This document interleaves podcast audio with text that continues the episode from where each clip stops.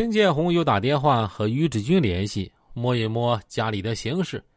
果然，于志军说：“不要回宜宾，宜宾现在乱得很，公安局啊到处抓人。”陈建红等人当即决定在成都啊等候他们过来，大家见见面，把资金备足了，继续在外面漂游。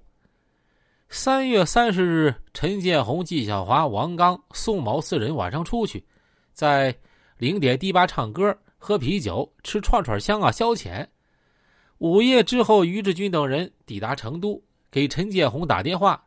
宋某先过去帮于志军他们登记了房间，又返回来，在迪吧玩到凌晨。大概是商量此次旅游的目的地。于志军想去北京，陈建红等人因刚从北京返回，打算去广州，最后没拿定主意。凌晨时分，几个人回到珠峰宾馆睡觉。此时，泸州警方获悉纪晓华曾在 W 家落脚，并没有查到珠峰宾馆。三月三十一日临近中午，那几个人陆续起床了，先去吃了牛肉面，接着到了人民商场转了一圈。于志军买了一些日用品。这期间，陈建红接到一个电话，回到宾馆，他和纪晓华突然决定先走了。纪晓华对于志军说：“哎，你们不是带了几万块吗？借我一万，我和建红有事先走一步。”李山就问：“你们去哪儿啊？”“你不要管，我们去办件事儿。”于志军就从他的密码箱拿出一万块钱，交给了纪晓华。纪晓华和陈建红两个人整理好行李，下午三点就离开了宾馆。不好判断二人提前离开的真正原因是什么。根据于志军、王刚、李斌交代，二人的决定十分突然，他们也觉得事情蹊跷。不过，按行里的规矩，出去做事儿是谁呀，也不好多问什么的。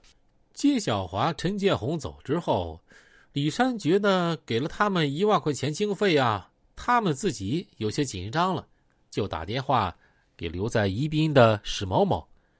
史某某当天晚上赶到成都的珠峰宾馆。给他们把钱送过来。这个李山啊，三十二岁，曾因抢劫罪被判刑四年。他比于志军、王刚都要大一些，但是地位没他们高。他平时啊也在赌场耍，因年龄关系，他自认为和隋文昌、黄毛毛都有交情。这个李山身上也有积案。一九九九年，他帮一个朋友讨要债务，索回一批白酒。他委托另外一个朋友大蚊子贩给重庆一个酒贩子，但货款啊始终没付。李山怀疑大蚊子做扣，把他的酒啊给黑下了。几经交涉，大蚊子百般抵赖，反称那批酒是假酒，被工商给没收了。李山激愤之中，找到狱友赵强，带了几个弟兄找到大蚊子的家，把大蚊子、小蚊子一顿乱刀，通通砍伤。大蚊子第二天报案，李山此案啊并未了结。史某某参与的事儿较少，他到成都主要是应李山之约给他送钱来的。省厅决定泸州案和宜宾案并案侦查。按照省厅要求，第一件大事就是追捕要犯纪晓华。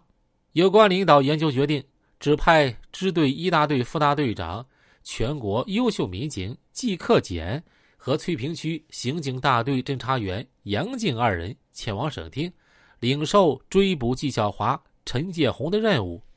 季科检、杨静二人四月二日赶到成都，立刻和省厅专案人员王强取得联系，汇报了他们所掌握的纪晓华、陈建红的个人资料，包括二人的具体身份、家庭住址、身份证号码、照片等等，以及纪晓华手中。蚩尤化名为王勇的某部队的假士兵证等事情。王强、季克杰等人通过调查获悉，纪晓华、陈建红等人除了珠峰宾馆之外，在成都啊还有另外一个落脚点——蜀汉宾馆。四月三号到蜀汉宾馆进行调查，没发现纪晓华、陈建红的行踪。第一追捕小组和宜宾指挥部联系，指挥部在突审于志军等人的时候获悉。陈建红啊，曾有过南下广州的意图，而其他情报线索也反映出，二人有可能已经前往广州。结合时间、飞机航班、火车车次等因素综合分析，警方认为，纪晓华二人没坐飞机，很可能于四月一日下午乘坐火车离开成都，经贵州前往广州，其目的地应该是广州。于是，季克俭等人立即前往广州追捕二犯。四月三日中午，王强、季克俭、省厅九处胡勇三人登机，于下午五点抵达了广州的白云机场。当天晚上，王强、季克俭等人就和广东省厅大案处取得联系，通报了案情。省厅派人接待，把他们安置在省厅招待所休息。